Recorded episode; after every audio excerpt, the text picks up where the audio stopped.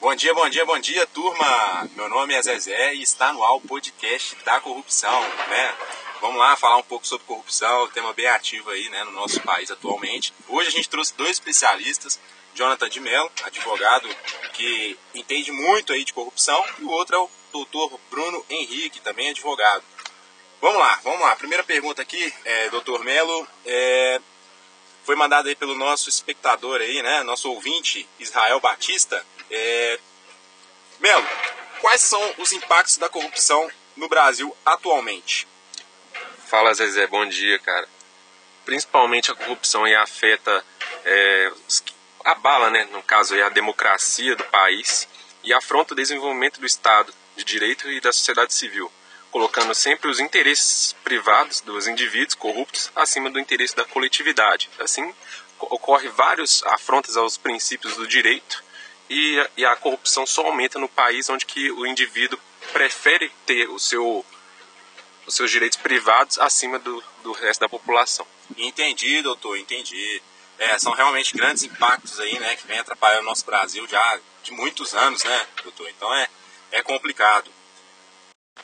Fala pessoal, estamos de volta no segundo bloco. Agora a gente vai conversar um pouco com o doutor Bruno Henrique. É... Doutor, a gente tem uma pergunta aqui né, do nosso espectador, que é o Marcos Henrique.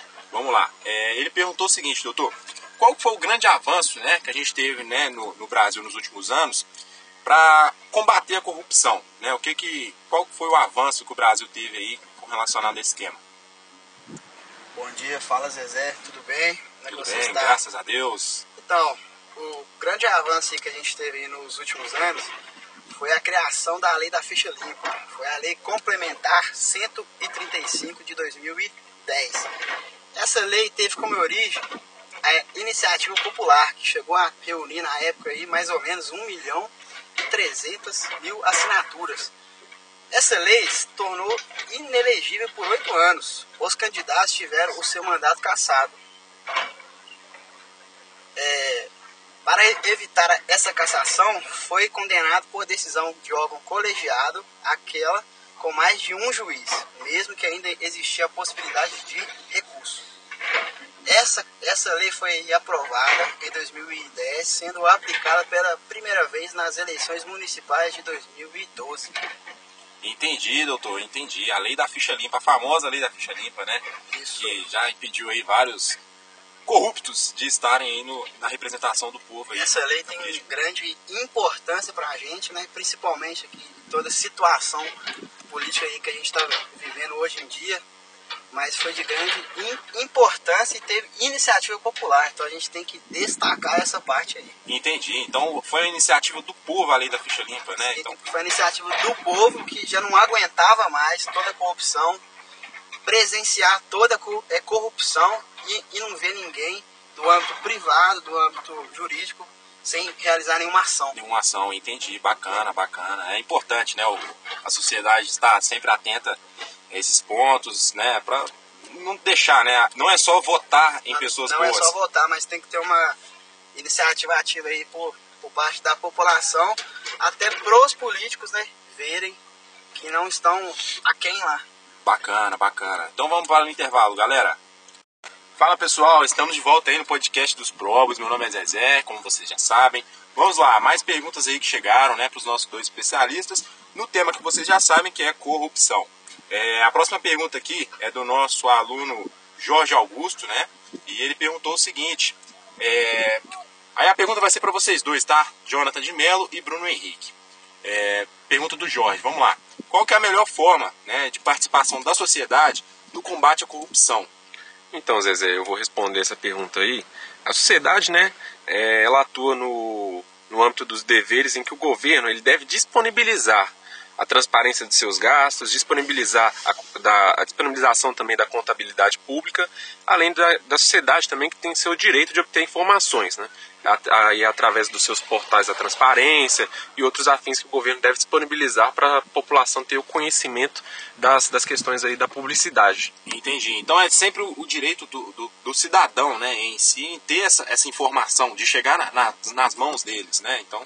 Eu queria fazer uma observação do seguinte é, quando a sociedade toma conhecimento de lesões ao erário, ela tem um sistema jurídico travado. Que, que seria esse sistema jurídico travado? Ela não tem meios para exigir, controlar e fiscalizar o processo dessas apurações, dessas, dessas fraudes. Ou seja, o cidadão ele fica refém. Só cabe a ele informar os fatos às autoridades competentes e aguardar o resultado. Ou seja, a participação da sociedade civil fica limitada, entendeu? Fica limitada somente à denúncia. Não tem muito o que fazer. Não existe nenhum processo que a sociedade tem como principal. Formativa, né? Isso, justamente, justamente, Zezé.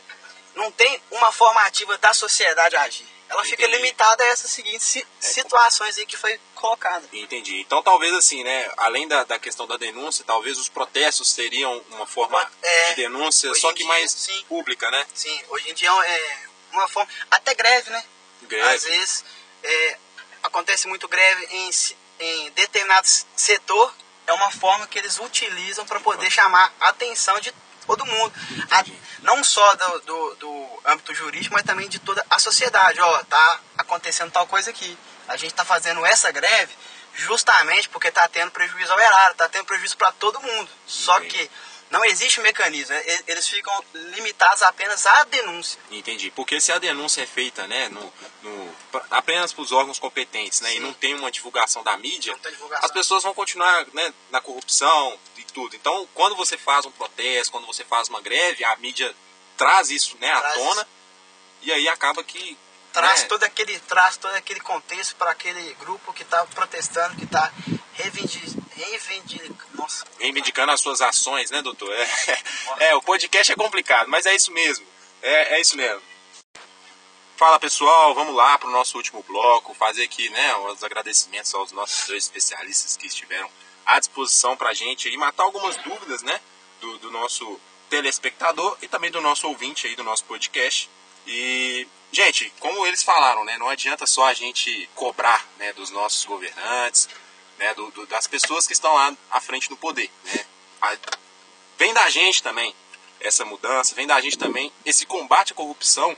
E não é só quando tem a corrupção. Talvez seja um. um é, não sei se, se, os doutores concordam comigo, seja talvez um, uma prevenção que a gente deve fazer quando for votar.